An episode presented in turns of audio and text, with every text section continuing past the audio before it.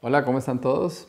Eh, para ustedes tal vez ya se está haciendo normal, para mí sigue siendo raro hablarle a una cámara y nadie aquí sentado oyendo. Pero bueno, son cosas de la, de la nueva vida que tenemos ahora, el nuevo normal, ¿verdad? Me hace falta verlos, aunque no los crean. Eh, yo sé que eh, algunos de ustedes casi nunca me ven, pero, pero yo estoy acostumbrado a hablar a un grupo de ustedes y ir a los distintos grupos y verlos y hablarles y saludarlos y, y me hacen falta. Em, espero que estén bien, espero que se hayan mantenido firmes, que estén siguiendo todas las reglas que tenemos que seguir, y que, pero sobre todo que estén firmes en la fe y que, bueno, le pedimos a Dios que nos saque adelante de esto, que pronto podamos salir adelante, no solo como individuos, sino como familia, eh, podamos volver a vernos y, reunirnos. Y hablando de oración, em, porque eso es lo que tenemos que estar haciendo, orando para salir de esta, ya se apuntaron en el programa Despertar, no sé si, recibieron todos el correo, pero tenemos un programa que se llama Despertar, que estamos orando 24 horas al día. Usted nada más se apunta para orar media hora eh, a, la semana. O sea, tiene que apuntarse cada semana a alguna hora que usted quiera para orar media, media hora. La idea es que llenamos el calendario para estar siempre orando, orando por nuestros amigos, familiares y la gente que no conoce a Dios y por nosotros para que podamos compartir las buenas noticias. Entonces, Em, los motivo, si no se han apuntado, aquí abajo va a salir el link eh, donde pueden entrar y apuntarse. Ahora vamos a orar y entramos con el mensaje. Oremos. Padre nuestro, te damos gracias por otra noche para estudiar tu palabra, Señor. Te pedimos que estés con nosotros, ya sea los que me están viendo de distintos lugares y, y conmigo también, Padre, que prepares nuestros corazones, nuestras mentes, que pongas tus palabras en mi boca Señor, te pedimos que, nos hables, que nos motives, que nos permitas sentir esa esperanza que tú nos das. Te lo pedimos en el nombre de tu Hijo Jesús. Amén. Bueno, como vieron, el tema es, es exactamente lo que acabo de mencionar, que sí hay esperanza, hay esperanza. Y esa es una pregunta que nos hacemos en distintas situaciones en la vida. Cuando alguien cae víctima de las drogas o del alcohol o algún otro vicio, y la familia, la gente alrededor de él y tal vez la misma persona pierde la esperanza. hay esperanza para salir de esto. Cuando hay un matrimonio que está en problemas, nos preguntamos si hay esperanza. Cuando tenemos problemas financieros y no sabemos cómo salir de ellos, nos preguntamos, ¿hay esperanza?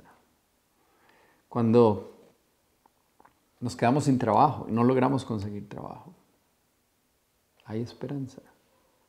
Cuando alguien está enfermo, está padeciendo de alguna enfermedad fuerte, o cuando alguien tiene una depresión o una ansiedad, hay esperanza. O cuando alguien ha sido lastimado, maltratado, abusado en el trabajo o por la familia o algún lugar, hay esperanza. Y esa es una palabra, una pregunta que nos hacemos porque la esperanza es algo que necesitamos como individuos para nuestro bienestar. Necesitamos tener esperanza de algo mejor en el futuro. Cuando perdemos la esperanza se nos, cae la vida. Vivir sin una esperanza para un futuro, para un día mejor, em, es demasiado duro para el ser humano. Necesitamos esperanza. Y gracias a Dios tenemos una gran esperanza y eso es lo que quiero que veamos hoy. Mucha gente busca su esperanza en lugares equivocados. Compran lotería con la esperanza de pegar la lotería y que eso los saque de los problemas financieros que tienen o cualquier otro problemas. Pero en realidad eso no es una esperanza, ¿verdad? Eso es em, optimismo, eso es lo que gringos llaman wishful thinking, es eh, querer o desear una ilusión, porque las probabilidades son demasiado bajas. Ahí no hay en realidad una posibilidad sólida de resolver nuestros problemas. Pero esa es la clase de pensamientos que vienen a la cabeza de las personas cuando están buscando una esperanza. Hoy yo no quiero hablar de ese tipo de esperanza, hoy quiero que hablemos de una verdadera esperanza, la, esperanza cristiana.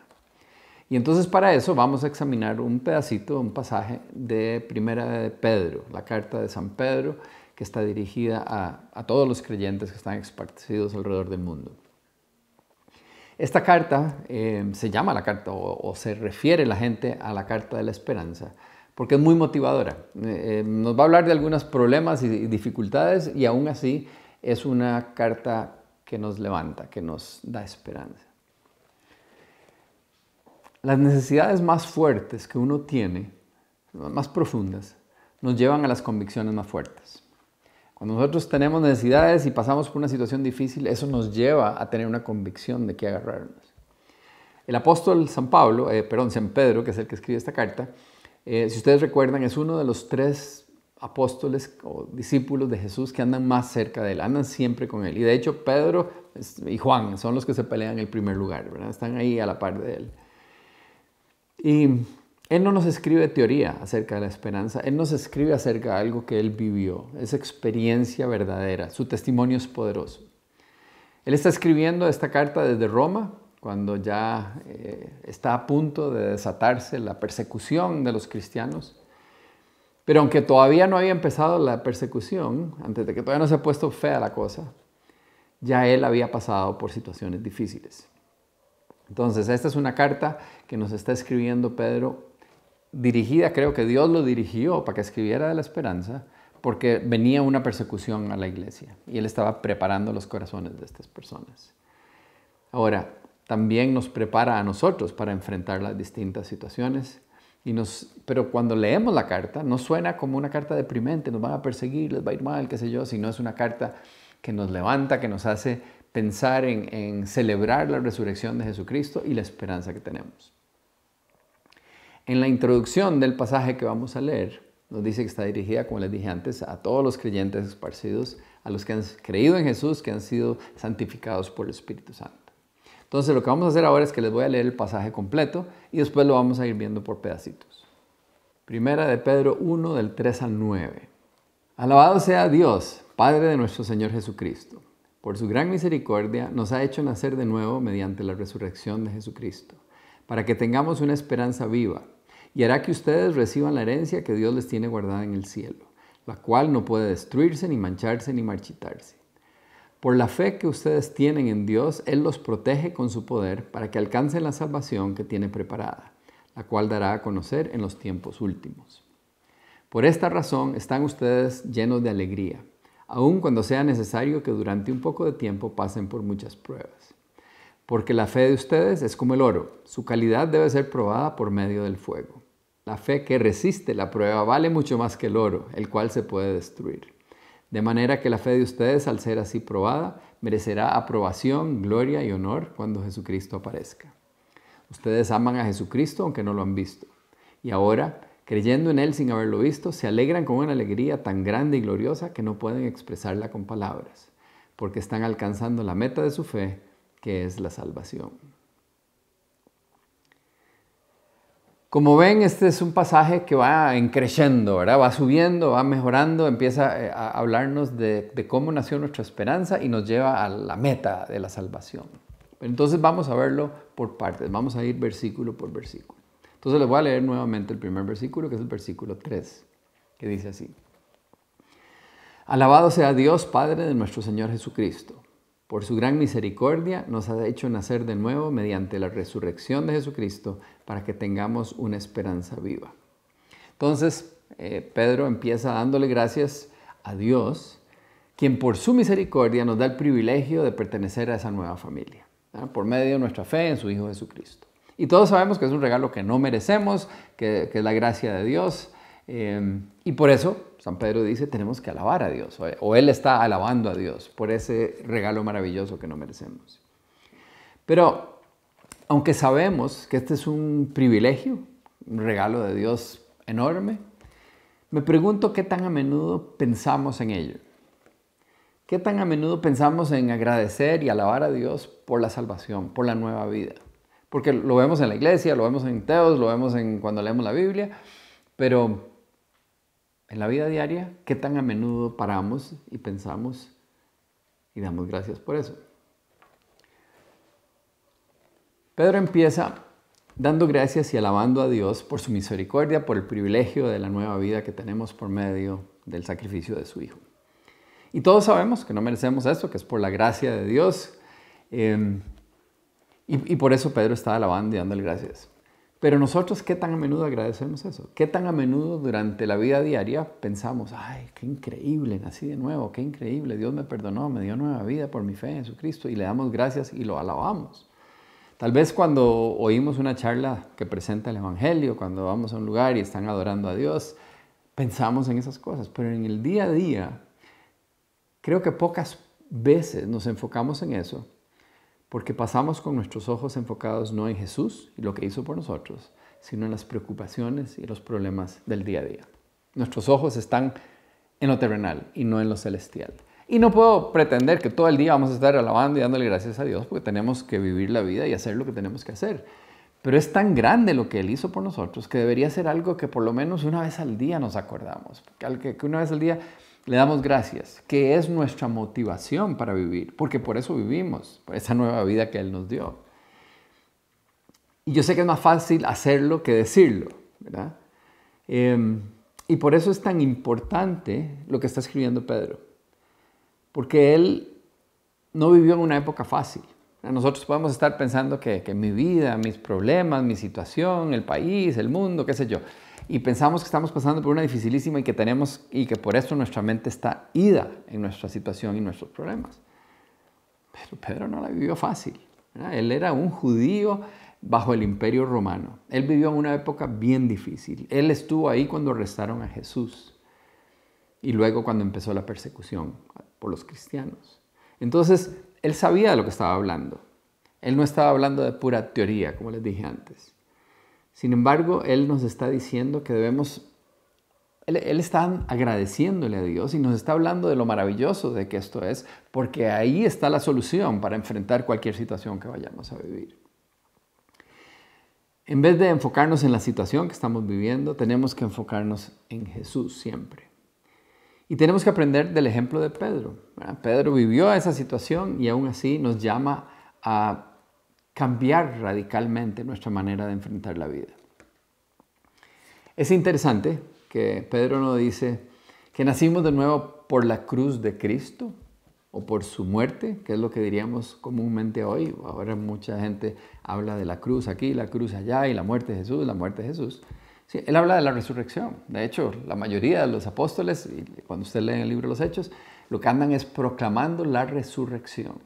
Pero para Pedro en específico fue algo, una experiencia impresionante la resurrección, cambió su vida radicalmente.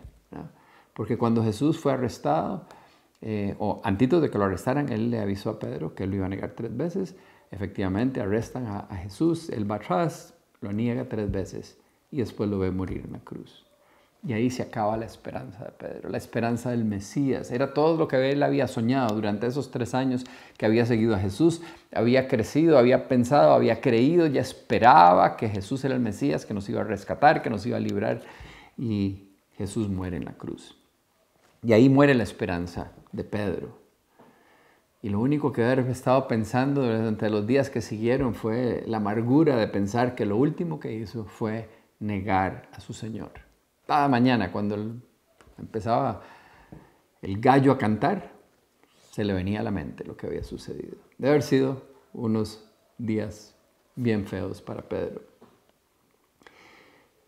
Pero Jesús no se quedó muerto, Jesús resucitó.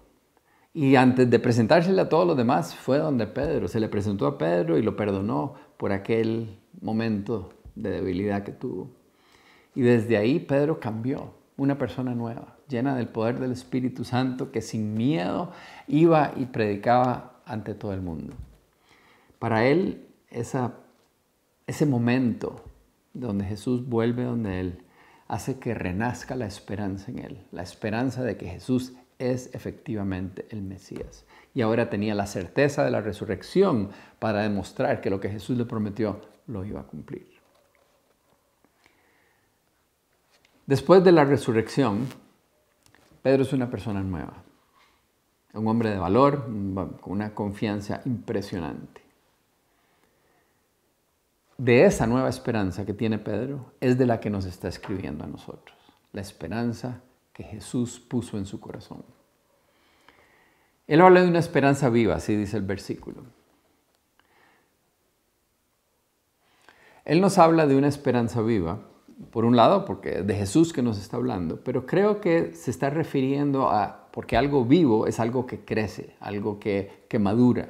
Y creo que cuando nos está hablando de la esperanza, dice que es una esperanza viva porque crece en nosotros, porque se va fortaleciendo. No sé si ustedes se han dado cuenta, cuando uno conoce a un cristiano que tiene años de, ser cristiano, que ha crecido, que ha madurado, por lo general tienen una, una esperanza fuerte de la nueva vida, de lo que viene después algo que ha crecido en ellos conforme se han acercado a Jesús, conforme lo han conocido más. Cada vez están más seguros de que van a recibir lo que Dios les ha prometido. ¿Por qué? Porque ya han experimentado la fidelidad de Dios a través de los años. Y entonces conforme pasan los años, esa confianza se va haciendo cada vez más fuerte, más firme, más segura. Sabemos lo que viene. Así que en parte podemos medir el grado de nuestra madurez viendo qué tan convencidos estamos, qué tan seguros estamos de recibir la herencia que se nos promete en la Biblia.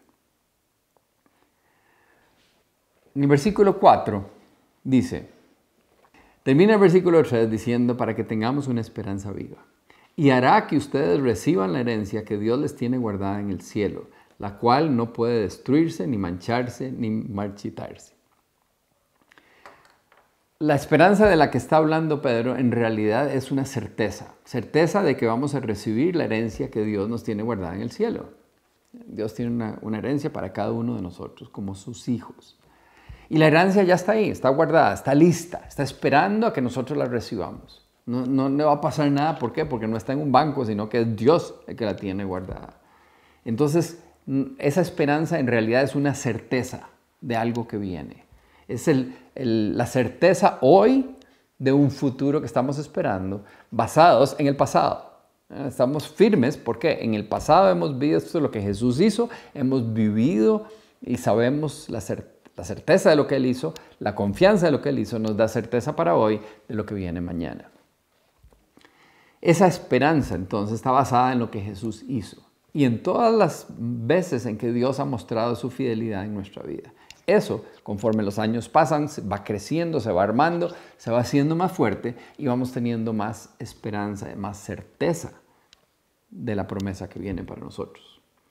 Ahora, como, como hijos ya experimentamos la muerte, la resurrección, el perdón, el amor, la presencia, la guía del Espíritu Santo. Todo esto nos demuestra y nos recuerda que Dios siempre cumple sus promesas. Esto nos da esa esperanza segura, esa que eventualmente vamos a recibir la herencia.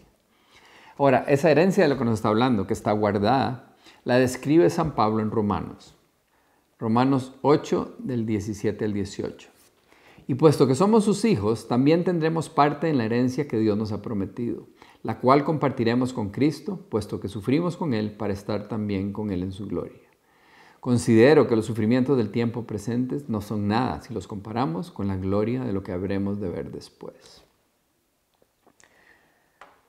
La herencia que nos espera ya está esperándonos. ¿no? hace falta nada, ya está lista, está ahí. Y como les decía hace un momento, no está en un banco, ¿verdad? que pueden asaltar el banco. Es una herencia que Dios la está cuidando, la está guardando para nosotros, está esperando el día en que lleguemos, está reservada para nosotros. Y esta herencia que nos está diciendo es algo que está fuera de las dimensiones que nosotros conocemos, no es de lo que estamos acostumbrados a hablar, las limitaciones de lo que hemos visto y lo que hemos oído. A veces nos impresionamos cuando leemos de la, herencia que recibió tal persona o que va a recibir, la herencia que van a recibir los hijos de Bill Gates cuando él se muera o, alguno de esos viejos millonarios.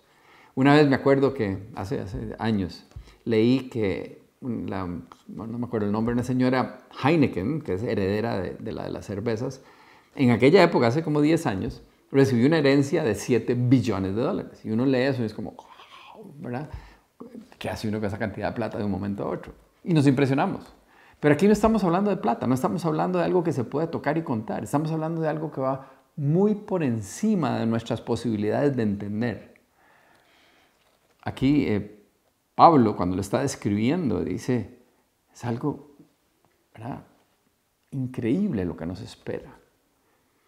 Pedro nos recuerda que esta herencia, que estamos seguros de recibir, no se puede destruir, no se marchita, no se mancha, no pierde su esplendor. La plata se esfuma, con solo la inflación se nos va.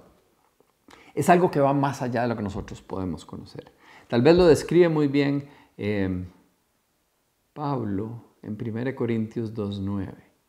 Pero como dice la escritura, Dios ha preparado para los que lo aman cosas que nadie ha visto ni oído, ni siquiera pensado. Es un versículo que espero que los emocione, ¿eh? de lo que nos espera, pensar en lo que nos espera. Dice que ni siquiera nos lo podemos imaginar. Es algo que va por encima de cualquier cosa que nosotros nos podemos imaginar. Y por eso fue que Pablo dijo que los sufrimientos del tiempo presente no son nada comparados con la gloria de lo que veremos que ver después. Ahora, es, pon atención, es Pablo, no, no fue Pedro. Pablo le fue más feo que Pedro.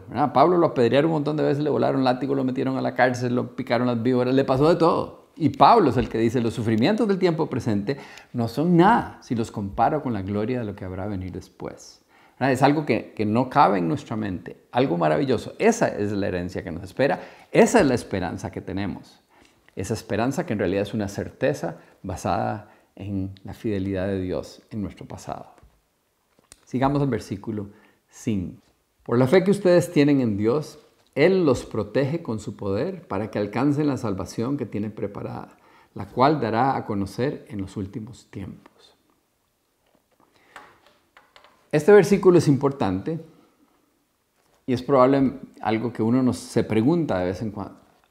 Voy a aguantar. Hay una esperanza de lo que viene después, pero voy a aguantar hasta el final. Voy a mantenerme firme en, creyendo en Jesús hasta el final, porque hay tanta tentación, hay tantos problemas, hay tanta cosa en el mundo y a veces tengo dudas, etcétera, ¿verdad? Y nuestra mente se nos hace un colocho a veces pensando si este sufrimiento, estas situaciones tan difíciles me van a desviar.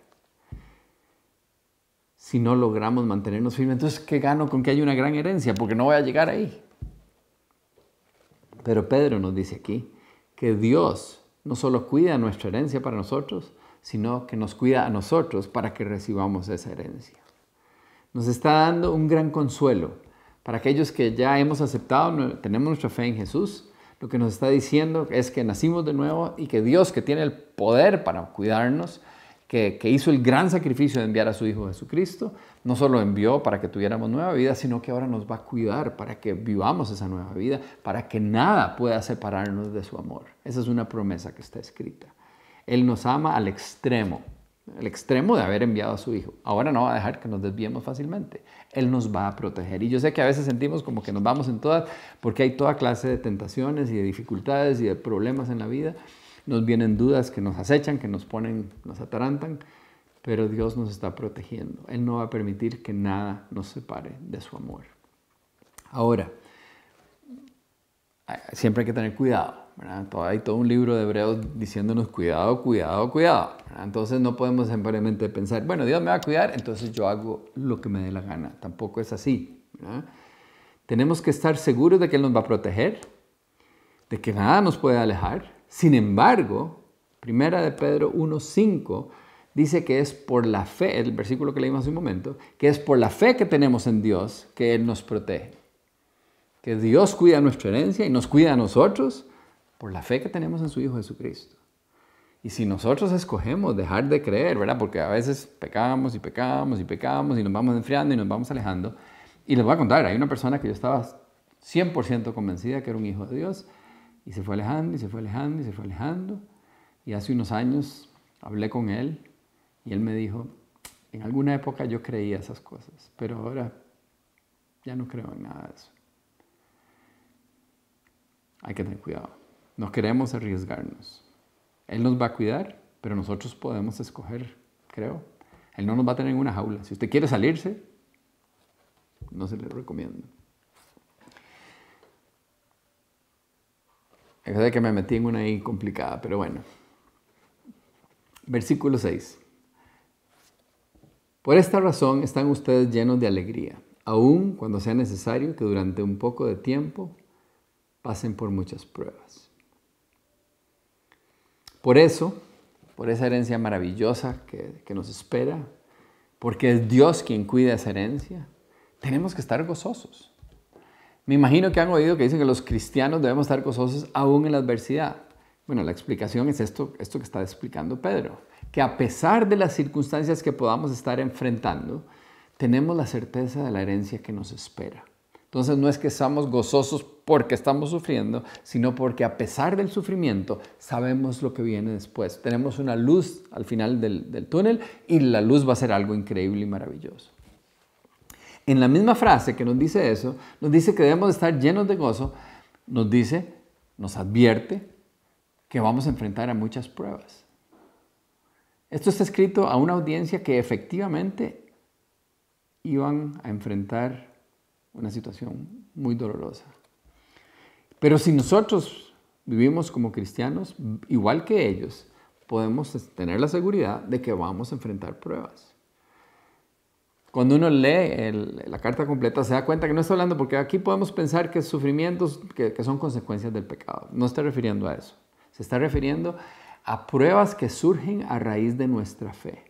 Entonces, en una misma situación donde hay gente creyente y hay gente no creyente, todos estamos sufriendo, pero algunos sufrimientos extra tenemos por ser creyentes, por vivir como Dios nos pide que vivamos.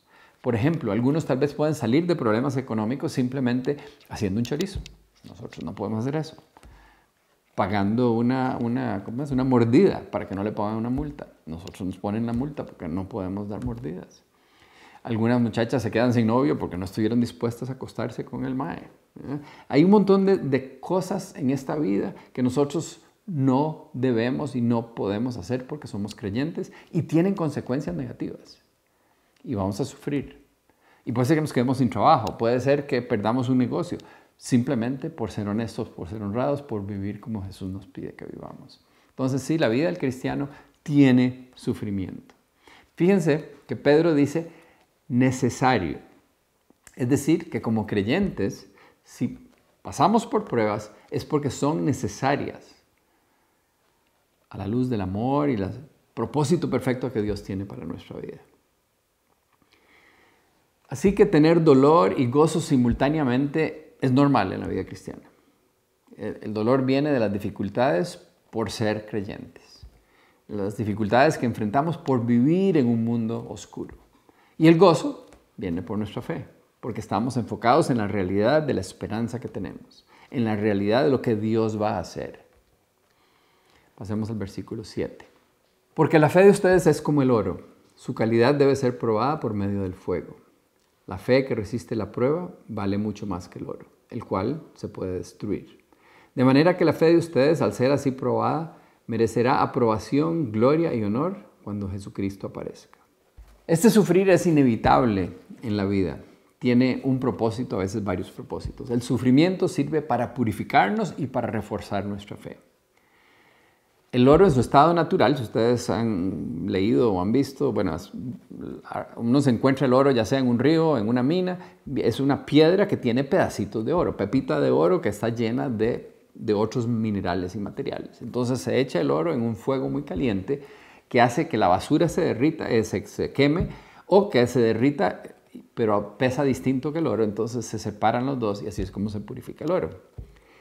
De la misma manera, así como se purifica el oro, Pedro utiliza esta analogía para hacer ver que nuestra fe debe ser purificada, tiene que ser pasada por fuego, tiene que quemarse. Y eso es lo que sentimos a veces con las pruebas, ¿verdad? Que nos estamos quemando, que estamos en una situación dura. Pero esas pruebas lo que hacen es sacar impurezas de nuestra vida, limpiarnos, purificar y fortalecer nuestra fe. El, sufrimiento a menudo nos lleva al punto de reconocer que necesitamos a Dios. A veces creemos que estamos bien y esas pruebas, ese dolor nos obliga a buscar a Dios más eh, vehementemente, con más ganas, con más fuerza. Segunda de Corintios 1, versículos 8 al 9, dice, este es San Pablo escribiendo, dice, hermanos, queremos que sepan cuántas dificultades tuvimos en la provincia de Asia. Fue una prueba tan dura que ya no podíamos resistir más y hasta perdimos la esperanza de salir con vida. Nos sentíamos como condenados a muerte, pero esto sirvió para enseñarnos a no confiar en nosotros mismos, sino en Dios que resucita a los muertos. El ejemplo de Pablo es impresionante porque nos ilustra muy bien nuestra vida. Cuando todo va bien, empezamos a dejar de depender en Dios porque, porque todo está bien. Y volvemos a vivir por nuestra propia cuenta. Ahí vamos, está haciendo nuestra vida y estamos tranquilos. Pero cuando la cosa pone difícil, lo primero que hacemos es empezar a ordenar prioridades y empezamos a buscar a Dios a ver si nos saca del atolladero. Es cuando reconocemos nuestra necesidad. Y aún el, gran Pablo, ¿verdad? Pablo es como el, el héroe de la Biblia. Tuvo que pasar por un momento duro para volver a recordar cuánto necesitaba confiar en Dios y llegar a confiar totalmente en Él. Entonces, si Pablo tuvo que pasar por esas cuánto más nosotros. Y yo sé que ningún sufrimiento es agradable, sin embargo Dios lo permite para mejorarnos. Siempre tenemos que tener en mente que Dios nos ama, que Él tiene todas las cosas para el bien de aquellos que lo aman. Él permitió esto, algún propósito positivo tiene para nosotros. Cualquier cosa que Él permita en nuestra vida es para transformarnos cada vez más a la imagen de su Hijo Jesús. les voy a contar un par de historias eh, de situaciones, de personas que vivieron cosas duras que uno en primera instancia pensó, pero ¿por qué? Les voy a contar un, par de situaciones que, que, me recuerdo donde algo sucedió y la persona dice, pero ¿para qué permite esto Dios? Y después vemos el resultado. Una fue David, mi yerno. Él estaba, tenía en fila la posibilidad de ir a una práctica en Indonesia sea, de misionero, porque es lo que él quería ser, misionero. Y se le vino abajo. Y entonces una situación de esas que uno dice, pero Dios, si quiero servirle a usted y estaba todo listo, ¿por qué? Entonces se le vino abajo el asunto, no pudo irse a Indonesia. Y entonces Debbie le dijo que por qué no venía a visitarnos a Costa Rica. Y ahora es mi yerno, ¿verdad? Decirle a Debbie, disculpa a ella.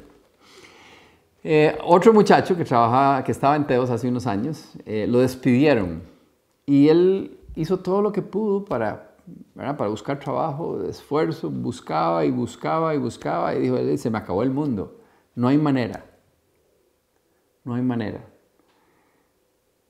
Y ahora tiene el mejor brete, ahora está trabajando para el Señor. Em, nosotros, cuando nos graduamos del seminario, dijimos, vamos de misioneros a Europa. Y no hubo manera. Fuimos a varias organizaciones, nadie nos quiso dar trabajo. Ofrecimos trabajar de gratis, nadie nos quiso aceptar. Entonces vinimos para Costa Rica, ya frustrados. Me puse a vender computadoras, pues yo aquí, ya olvídese esa vara. Y aquí me tienen. Dios tiene, nos hace pasar por pruebas para que dependamos de Él, para, para que nos rindamos ante Él y poder llevar a cabo los planes, para fortalecernos, para mejorarnos, para que nuestra fe sea pulida y al final vemos que Él estaba en control de todo y que sus planes siempre son los mejores para nosotros. Pedro concluye el versículo diciendo que al ser nuestra fe así refinada, será aprobada, merecerá, pon atención a lo que dice, gloria y honor cuando Jesucristo aparezca. O sea que cuando Jesús venga, nuestra fe va a brillar como el oro ¿Se imaginan qué chiva? Que, que, Dios lo vea a uno y vea algo que brilla, que, que merece honor y gloria. Y parece que es una posibilidad por lo que dice Pedro. Versículos 8 y 9, los últimos que vamos a ver hoy, dicen, ustedes aman a Jesucristo aunque no lo han visto. Y ahora, creyendo en Él sin haberlo visto, se alegran con una alegría tan grande y gloriosa que no pueden expresarla con palabras, porque están alcanzando la meta de su fe, que es la salvación. Este versículo es muy bonito porque Pedro le está escribiendo a los cristianos más jóvenes, los muchachos que no tuvieron el privilegio de conocer a Jesús. Él, ya era un hombre mayor, él había vivido todas las experiencias que vivió. Le está escribiendo a aquellos que, no lo conocieron en vivo, han oído hablar y nosotros caemos en esa categoría, o sea que nos está hablando a nosotros. Nos toca creer sin haber visto. Y les dice a ellos que ellos aman a Jesús a pesar de que no lo han visto. Ahora, Sabemos lo difícil que es amar a la gente que vemos, cuanto más amar a alguien que no vemos, que no lo conocemos, que no tenemos una relación con Él. Así no es posible. Entonces, para amar a Jesús tenemos que conocerlo y tenemos que desarrollar una relación personal. Pero conforme pasamos tiempo con Jesús, quien es perfecto y que nos ama desinteresadamente, poco a poco lo vamos conociendo, cada vez nos vamos enamorando más. Entonces, no necesitamos verlo para amarlo. Ese es, un amor vivo y real cuando mantenemos una relación personal con Él. Es más, Pedro describe esta relación y dice, la alegría que ellos tienen, dice, es tan grande y gloriosa que no pueden expresarla con palabras. ¿Alguien se ha sentido así? ¿Alguno de ustedes que me está viendo ha sentido eso? Ese, ese gozo que no tenemos palabras para expresarlo. ¿A que sí? Tal vez no todo el día, no siempre en nuestra vida, pero hay momentos que sentimos la presencia de Dios tan cerca que no alcanzan las palabras. Concluye Pedro diciendo que este gozo se debe a que estamos alcanzando la meta de nuestra fe, la salvación. Y tenemos que dar gracias, alabar a Dios por esa esperanza que tenemos, la esperanza que nos trae paz y alegría que solo Él nos puede dar. Vivamos esta dichosa, gloriosa esperanza que Él nos trae y compartámosla con aquellos que no lo conocen. No hay una promesa en la Biblia que diga que vamos a tener una vida sin problemas. No hay. Por el contrario, nos advierte que vamos a enfrentar dificultades y pruebas. Pero esto que estamos leyendo aquí lo que nos enseña es que no importa lo que venga, si nos mantenemos enfocados en Jesús y no en los problemas y las cosas del mundo, vamos a tener una esperanza viva. Una esperanza que nos permite vivir llenos de gozo y de paz. Un gozo tan grande que no tenemos palabras para expresarlo. Esa es la esperanza viva que Jesús nos da. Así que vamos, vivamos con esa esperanza, enfrentemos lo que venga con nuestros ojos puestos en Él, disfrutando de esa esperanza y compartiendo con otros la posibilidad que ellos tienen también de conocerlo y tener esa paz y ese amor que no podemos expresar con palabras. Oremos. Señor, te damos gracias, Padre, porque sabes que vamos a enfrentar dificultades. Algunas de ellas son pruebas que tú permites para reforzar nuestra fe, para pulirnos, para limpiarnos. Pero además nos dice, Señor, que a través de todo esto podemos tener la certeza, esa esperanza segura de que nos espera una herencia maravillosa que tú tienes guardada, que estás cuidando para nosotros, que somos coherederos con Cristo. Y te damos gracias porque todo eso es un regalo que no merecemos pero te damos gracias y te adoramos, Padre, por ser tan generoso, tan misericordioso con nosotros. Y te pedimos que nos ayudes a recordar diariamente esta esperanza viva que tenemos. Gracias, Padre. Te lo pedimos en el nombre de tu Hijo Jesús. Amén.